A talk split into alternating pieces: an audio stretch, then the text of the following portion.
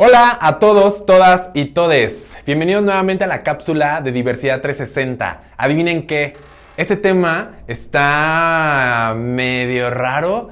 Pues quizá no, quizá es un tema que ya se necesitaba ahora abordar y es el espíritu diverso. Así que sigue al invitadazo que tenemos el día de hoy. Seguramente ya lo ubicas porque es una persona que ya tiene un buen rato en los medios y que también ya tiene una gran experiencia en este tema de la espiritualidad. Así que no te pierdas de nada porque seguramente al final de esta cápsula vas a terminar súper elevado. Así que síguenos.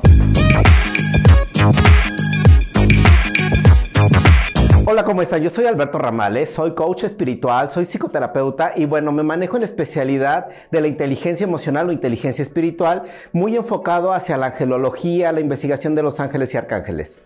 La espiritualidad no pertenece a un grupo o a una comunidad, la espiritualidad debe de existir en todos los seres humanos.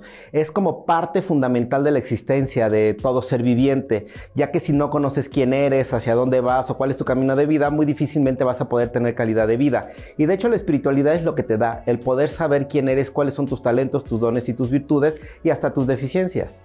Bueno, de hecho renuncias mucho a ti porque empiezas como a imitar eh, mucho de lo que los heterosexuales te pueden donar como mamá o papá, como el cómo te piden que te conduzcas ante la vida, el que no muestres tal cual lo que eres porque puedes eh, ser blanco de burlas, de bullying y bueno, eso te aleja de tu esencia, de tu verdadera personalidad, te aleja de tus dones, de tus virtudes. Bueno, cuánta gente no conocemos en la comunidad que empieza a vivir como desde donde no son, desde donde no existen, desde, no, desde donde no funcionan.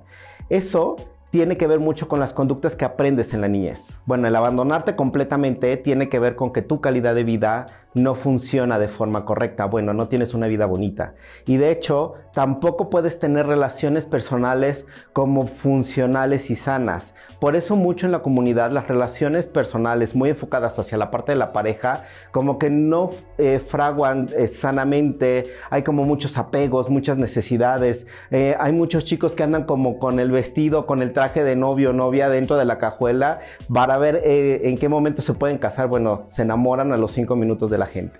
Bueno, más allá de no poder identificarte con tu orientación y con tu sexualidad, eh, es más bien el cómo te puedes ir abandonando y cómo tienes muchos huecos dentro de ti, cómo hay muchos como issues que no identificamos y dejamos como que nos ganen, ¿no? Y eso nos lleva a conductas que pueden ser autodestructivas, eh, relaciones eh, sexuales que pueden enfrentarte a riesgo y ya de ahí, bueno, nos vamos a, a las profundidades más escabrosas del, de, en general del ser humano. Esto no es privativo de la comunidad, la, la drogadicción es privativa de la comunidad, se expone más porque se habla más pero no es privativo.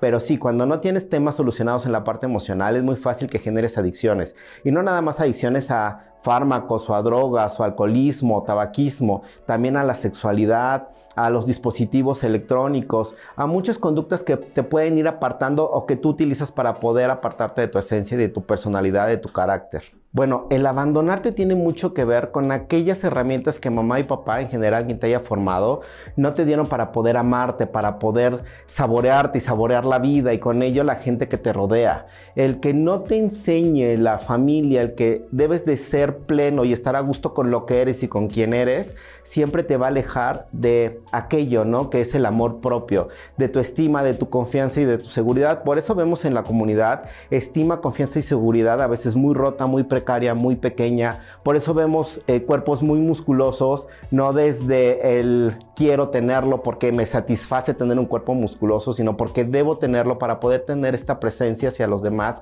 para poder gustarle a los demás. A veces lo hacemos mucho para los ojos externos, sino para el bienestar propio. Bueno, cuando la espiritualidad no existe en un ser humano es que estás desfragmentado. No sé si les ha pasado que de pronto tu mente anda por un lado, tu cuerpo camina para otro y tu esencia quién sabe dónde se encuentra. Cuando la espiritualidad es uno de los pilares fundamentales en tu existencia, todo está en esta unidad biopsicosocial, en este ser en el cual tú habitas. El regresar a los orígenes es lo que te da como las herramientas necesarias para poder tener armonía en tu vida. La comunidad es lo que carece, ¿no? De lo cual carece. Eh, a veces solamente enseñamos el cuerpo o enseñamos el dinero que traemos en la cartera o lo que no traemos y lo exhibimos, ¿no? El, el poder generar como una apariencia eh, es porque no estás anclado a tus orígenes, es porque a veces te da pena o niegas mucho de dónde vienes, cuáles son tus raíces, cuáles son tus ancestros. Y la espiritualidad te ayuda a esto. ¿Y cómo lo haces? Bueno, siempre generando conciencia que la humildad te puede generar grandes herramientas, grandes recursos para poder reconocerte y para poder disfrutar la vida desde donde te encuentras parado sin necesidad de pertenecer a un grupo específico, porque dentro de la comunidad hay como grupos específicos es lo que no tiene que existir, porque por eso es una comunidad, el poder vivir todos en una comuna ayudándonos los unos a los otros. Y a veces el poder estar apartado de nuestra esencia hace que le pongas el pie a los demás o que muy fácilmente tú te encuentres con estas personas que te están como empujando y tirando a cada momento. Así es, el poder reconocerte, poder reconocer tus capacidades, tus dones y tus virtudes y saber que eres un ser humano frágil y amoroso como cualquiera, como cualquier ser humano que pisa esta tierra, eh, tienes esa capacidad de poder amarte y de poder amar. El issue en la comunidad es que primero amamos a los demás y después nos amamos a nosotros. La inteligencia espiritual emocional te ayuda a poder primero reconocerte como un ser humano amoroso y generar algo que se llama eh, inteligencia egoísta o tener como esta... Ah, parte amorosa primero para ti. El poder primero darte tú, el poder primero disfrutarte tú, el poder reconocerte y después reconocer a los demás. Sí, de hecho hay gente que es atea que es extraordinariamente espiritual. La espiritualidad no tiene que ver con una fe religiosa. La espiritualidad es saber quién eres saber que hay algo muy sutil dentro de ti que le podemos decir amor, más allá de concebir una fuente divina y una fuente creadora. Si tú concibes que hay amor dentro de ti, para ti primero y después para los demás, es muy fácil que puedas ir como ubicando esta parte sutil que puede ser un alma, que puede ser un espíritu. A primero ubica tus issues, genera un insight, esta parte de honestidad, el saber en dónde estás parado, cuáles son tus atores en la vida y bueno, darle un nombre a esos atores para poderlos solucionar. Desde ahí vas a empezar a generar esta parte que se llama espiritualidad. Espiritualidad es poder limpiar continuamente tu mente, el poder cuidar y apapachar tu ser completo, cuerpo, mente, alma y espíritu, genera armonía en el ser humano. Bueno, de hecho desde muy niño. Yo medito desde los 5 años de edad, ahora ya tengo 40, entonces 35 años de mi vida he pasado en esto y humano como cualquiera y erróneo como cualquiera, pero con esa gran capacidad de poder reconocerme y generar honestidad a cada momento.